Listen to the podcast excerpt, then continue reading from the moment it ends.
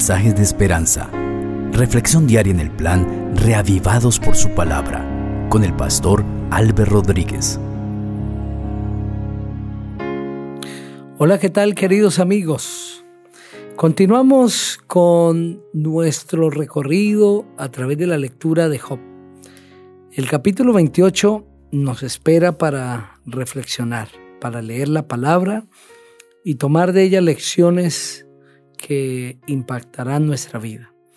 En el capítulo 28 continuamos con el discurso de Job, pero de manera especial vamos a encontrarnos con un elogio a la sabiduría, una exaltación a la sabiduría. Vamos a orar. Padre, estamos listos para leer este capítulo. Necesitamos sabiduría. Acompáñanos, por favor, y que tu palabra de una manera poderosa toque nuestro corazón. Gracias por escucharnos en Cristo Jesús. Amén. Así dice el texto. La plata se extrae de las minas y el oro se refina en el crisol. Del polvo de la tierra se saca el hierro y el cobre se aparta de la escoria. Con el fuego se ha puesto fin a las tinieblas y el hombre examina con detalle cada piedra que hay en esa densa oscuridad. Abre minas en lugares no habitados, en sitios donde nadie ha plantado el pie y entran los mineros, balanceándose con sogas. De la tierra se obtiene el alimento y abajo de ella todo se convierte en fuego. En su seno se encuentran zafiros y aún el polvo de la tierra es oro. Son lugares que las aves desconocen y que jamás vieron los ojos de los buitres. Nunca pasaron por allí las fieras, ni tampoco el león feroz pisó ese lugar. Con el duro pedernal en la mano, el hombre cava la raíz de las montañas, hace túneles en las rocas y sus ojos descubren piedras preciosas. Explora el lugar donde nacen los ríos y saca a la luz muchas cosas escondidas. Pero ¿dónde se halla la sabiduría? ¿En qué lugar está la inteligencia? Nadie sabe lo que vale, pues no se halla en este mundo. El mar profundo dice, aquí no está, y el océano asegura, yo no la tengo. La sabiduría no se compara con oro, ni su precio puede pagarse con plata. No se compra con oro de Ofir, ni con el precioso ónice, ni con el zafiro. Ni los diamantes ni el oro se comparan, ni se da a cambio de finas alhajas de oro no se le comparan al coral y las perlas. La sabiduría es más valiosa que las piedras preciosas. Ni el topacio de Etiopía, ni el oro más fino son de tanto valor como ella. ¿De dónde viene la sabiduría? ¿En qué lugar se encuentra la inteligencia? Se halla escondida de todo ser vivo, se halla escondida de las aves del cielo aunque la muerte y el sepulcro aseguran que a sus oídos ha llegado su fama. Solo Dios sabe llegar hasta ella. Solo Él sabe en dónde se halla. Con su mirada ve hasta los confines de la tierra y ve también lo que pasa bajo el cielo. Cuando Dios determinó el peso del viento y midió el agua de mares y ríos, cuando estableció una ley para las lluvias y señaló la ruta de los relámpagos, vio a la sabiduría que estaba allí y la puso a prueba y reconoció su valor. Entonces dijo a la humanidad, el temor del Señor es la sabiduría. Quien se aparta del mal es inteligente. Amén. Qué maravilloso elogio de la sabiduría. En los primeros versículos del 1 al 11, Job presenta que el hombre extrae de las minas elementos preciosos, que hace grandes esfuerzos, que llega hasta profundidades donde nadie ha tocado, buscando tesoros. Y a pesar de que allí encuentran oro, encuentran zafiro y otras piedras preciosas, incluso pasando las rocas, descubren piedras preciosísimas, valiosas, muy hermosas, no encuentran la sabiduría. Entonces él hace una pregunta, pero ¿dónde se halla la sabiduría? ¿En qué lugar está la inteligencia? Nadie sabe lo que vale, pues no se halla en este mundo.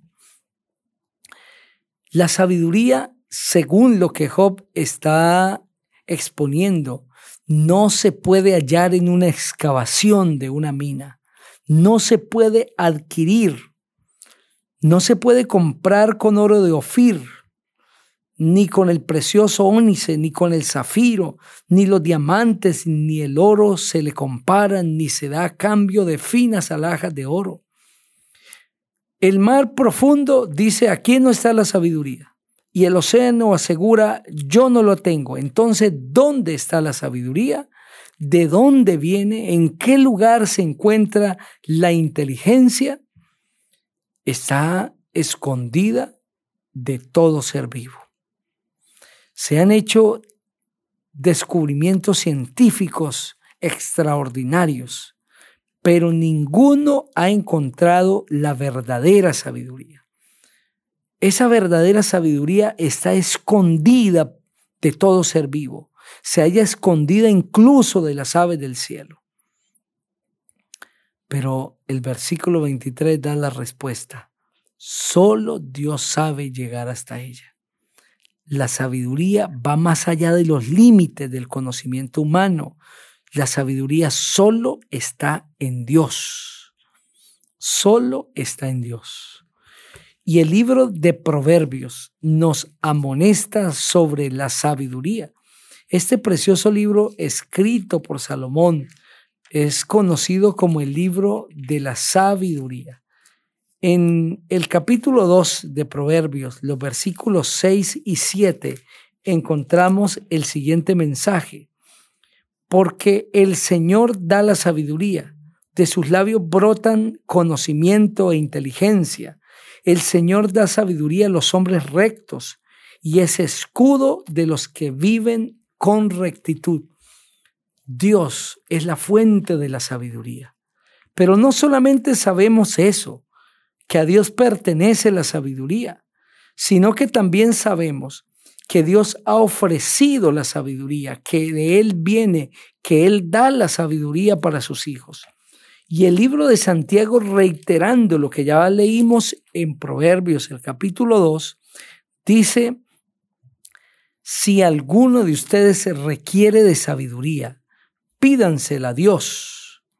Él se la dará, pues Dios se la da a todos en abundancia y sin ningún reproche. Santiago capítulo 1, versículo 5. Si alguno necesita sabiduría, debe pedirla a Dios. Esto es lo más maravilloso, queridos amigos. Después de entender que el hombre no encontrará la sabiduría, que no la puede comprar, que no la puede descubrir, que la sabiduría más valiosa que cualquier piedra preciosa, que cualquier tesoro que tengan los seres humanos, que está oculta para todo ser vivo, que se sale de nuestra capacidad el poder tener la sabiduría, viene la buena noticia.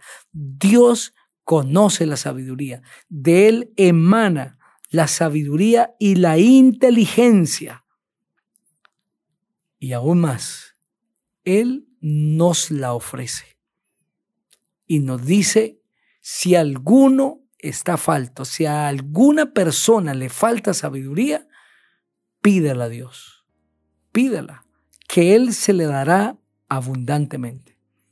Dios quiere dar sabiduría a sus hijos para que vivamos sabiamente, para que decidamos sabiamente.